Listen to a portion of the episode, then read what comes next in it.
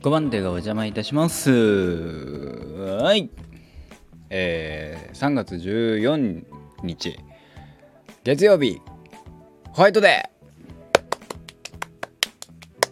ーはーい、どうも皆さん、RRENN と書いてレンと申します。5番手がお邪魔いたします。よろしくお願いいたしますと。さあ、月曜日の朝でございます。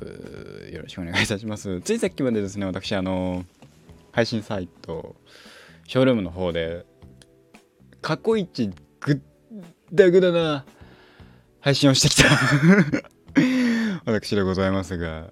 マジで今日グダグダだった。まあいいんだけどそんなねそんな陰鬱としたね話はねさておいてですよ。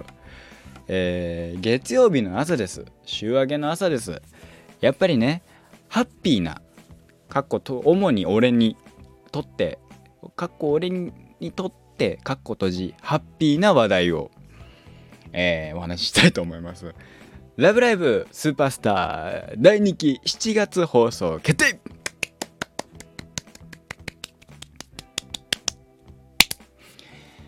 はい「ラブライブスーパースター」のねラブ、えー、アニメ第2期決定いたしましたね。ということでまあいろいろお話しするんですけどあのー、まあね「ラブライブ!」シリーズの一番最近の曲っていう、まあね、イメージを持っていただければと思いますけどあのねあのー、マジで「えーと、ラブライブスーパースター」見てて、あの、思ったのはなんかすあのーうんと、えっ、ー、とね、えー、なんだっけ？な、なんて言えばいいの？あの、主人公が、一番、一番しっかり高校生してるかもって思ったのが、スーパースターですね。あんていうかまあ、虹ヶ崎スクールアイドル同好会を見てないのでわかんないけど、ラブライブ、ラブライブサンシャイン、ラブライブスーパースターと見てて、主人公が一番高校生っぽい。それでいてうんなんかあのー、あちょっとあのなんて言うんだろうね。まあイケメンなんだけどイケメン主人公かのんちゃん渋谷かのんちゃんっていうキャラクター。まあ俺が一番「ラブライブスーパースター」で好きなキャラクターですけどその今までのシリーズだと出てくるキャラクターが9人とかいたから、えー、いうあの各1キャラ1回でキャラクター掘り下げるとどうしてもあの間に合わなかったのが5人で約123話あるわけですよ。そうすると1期の間に2回はあの主人公の主人公とかまあ各キャラの掘り下げ会みたいなのができると。ざっくり計算ですよ。ざっくり計算ね。そうなるとやっぱりキャラクターに深みは出るよねっていう。で「ラブライブス、えー、サンシャイン」で僕が好きなのはようちゃんと、えー、渡辺ようちゃんっていう子と、えー、対馬よしこちゃん、まあ、通称ヨハネが好きなんですけど。そうなんでかっていうと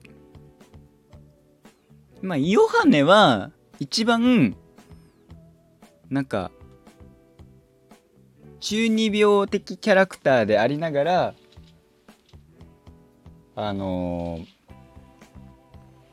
中二病的キャラクターとその素に戻る瞬間っていうキャラの振れ幅がしっかりしてた。っていうのがまず僕の中で一つとようちゃんはあの幼なじみ幼なじみ主人公の幼なじみだからこそのなんだろう人間味のある嫉妬とかをなんか描かれてだあの別に他のキャラが人間的に薄いってわけじゃないですけど本編で描かれたキャラクターあのアニメ本編で描かれた中で一番人間味があった僕はあの割とアニメを見る中アニメとか好きになる時に好きなアニメ好きなキャラクターはあの振り幅があった方がいいと思ってるんですよ。それはあの結果としてキャラクターの深みになるからこっちの良さがあっちの良さにもなるっていうそれも含めてのアニメあのキャラクターただ例えば中二病のキャラってなるだけだと痛々しいだけ。でもそこには中二病として演じてる部分と演じきれなくてもがく自分とっていうのも含めてのやっぱそこがキャラクターになる。思ってるので。含めて。でそのスーパースター「ラブライブスーパースター」の主人公渋谷かのんちゃんはまあしょっぱな眼鏡をかけていたということでねあの私としてはあの何？合格点。もうもうもうその時点で合格ってなるわけなんですけど今までの主人公が割とイケイケな感じのどちらかっていうと巻き込みもう自らがあのいろんな人を巻き込む型の主人公だった。に対して、えー、渋谷かのんちゃんはどちらかっていうと受け身スタートなんですよね。その中国から留学してきたタン・クークーちゃんっていうのがえー、なんだっけ、えー、スクールアイドルやりたいっつって日本に来てカノンちゃんを誘うんですよ。クークーちゃんがカノンちゃんを誘うってところからスタートする。ね。巻き込まれる。最初は嫌って言ってたんだけどまあクークーちゃんに諭されて私もやるってところから巻き込まれるんだけどでもそこにはどっかシーンがあって諦めきれない自分の中のトラウマあと好きなことからの夢から避けてたところからもう一度ある種なんだろうな。えー、なんだろう、まうん、負け犬たちのワンサーゲインっていう表記が、えー、言い方が合ってるか分かんないけどでもその一つトラウマがあってもう私は歌は歌わないって決めたところからもう一度私は歌を歌う。誰かに届けるために。ってなるっていうのが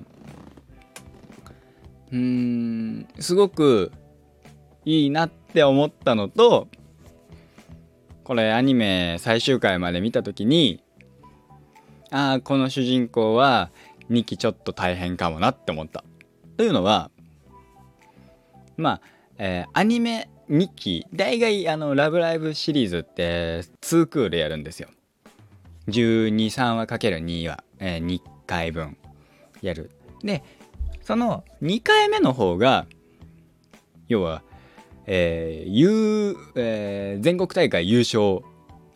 までなんですよ。1回目は予選落ちとかなんかどっか、えー、どっか挫折をそこで味わう、えー、ファーストシーズンセカンドシーズンで挫折をってなった時に挫折を胸に頑張るよっていうその、えー、物語としての一度挫折を味わう。そっからの這い上がりを経験するっていうのがまあよあの王道のねあのラブライブはゴリゴリのあのスポコンだからね。でじゃあ2期の内容1期のラストではやっぱりあのー、主人公たちは、えー、負けるんですよ。した時に主人あ主人公かのんちゃんが悔しい。次は勝つために。ってなった時にそのいどこまで勝ちにこだわり出すのかっていう塩梅でかのんちゃんが結構あのー、難しい役になるんだろうキャラクターとしてなるんだろうなっていうワクワク感もあるし。そこに巻き込まれつつ軌道修正をするタイミングがあると思うんです。その勝ちに行く。勝つためにやる。でもそれじゃあ誰にも伝わんないよねって。どっかで気づくタイミングで。そのこのやり方は間違ってたのかもしれない。じゃあこうしようって。なるシーンがおそらくあるんじゃねえかなと私は読んではいる。まあどうなるか分かんないけどね。含めて「ラブライブスーパースター」ね。まずファーストシーズンは、えー、Amazon プライム等で見れるはずですまだ。ね、まだ見たことない。ラブライブシリーズを見たことないよっていう方はですね、スーパースターは割と見やすいと思います。というのは、キャラクター出てくるキャラクターが少ないので、覚えやすいと思うんですよ。主要キャラクターは5人。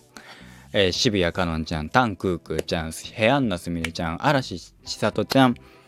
えー、葉月蓮ちゃんの5人。なので、そっから、まあ、ライバル、ライバルになる、えー、サニーパッションの2人がいるんだけど、まあ、そこは別に覚えなくても覚えても覚えなくてもよくてまあライバルなんだなって思えば OK で、えー、5人ですね。覚えなきゃいけないのは5人。それぞれのキャラクターが割と人間味があってちーちゃんも本当にね嵐千里ちゃんも人間味あるしえー、クークーちゃんも人間味あるし一番ぶっ飛んでるけどねクークーちゃんが。ちーちゃんも割とぶっ飛んではいるけど。でもキャラクターとしての深みはあるから割と好きなキャラクターができやすいかなっていうイメージですね。是非ね「ラブライブスーパースター」見たことないよという方は見てみてください。個人的にはですね嵐千里ちゃんがそのリエラに入るまあ主人公たちと一緒にスクールアイドルをやるやらないっていう嵐千里ちゃんと渋谷かのんちゃんは幼なじみで千里ちゃんはすごく悩む。一緒にやりたいけど私じゃあ力になれるかどうかだからこそ結果を残してうんぬんでってまあいろいろ揺れてる時にかのんちゃんがまあいろいろ起こすんですよ。まあ全編通してすごくかのんちゃんがやることは割と粋なんですよね。粋なかっこよさっていうんですかね。ヘアンナすみれちゃん。スカウトされたい。だからこそさいあのかのんちゃんはスカウトするしね。とか。相手がやってほしい。本当にやってほしいことを汲み取った上でやるっていういきさ。ただねこれがねじあのねえちーちゃんまあ、ちさとちゃん、すみれちゃん、クークーちゃんの時にあったんだけど、れんちゃんの時にまだないのよ。俺が見た感じ、こう、レンちゃんはまだね、あの、落としてないのよ。ちーちゃん、すみれちゃん、ちさとちゃん、すみれちゃん、クークーちゃんは、かのんちゃん、かのんちゃんは、その3人を落としてはいるんだけど、レンちゃんはまだ落としてないのよね。いかに落として、いかにね、どう、その、キュンとさせるかをね、今か今かと待ちわびておりますが気持ち悪いですね、はい、朝から失礼いたしましたまあ、そんな内容ですのでね、ぜひね、えー、ラブライブスーパースター、まだ見たことないよっていう方はですね、ぜひぜひ見てみてください。はい、ホワイトデーですって今日。今日はホワイトデーです。ホワイトデーっつってもさ、なんか、バレンタインもらわなかったら特になーと思うわけですよ。バレンタインもらわないしけどまあ今日はゆっくりお菓子でも作ろうかななんて思ってますね作れる時間があったら。ね。今日の夜のね、えー、オールナイトはね楽しみですしオールナイト聴きながらコスプレでもしようかななんて思ったり思わなかったりしております。はい。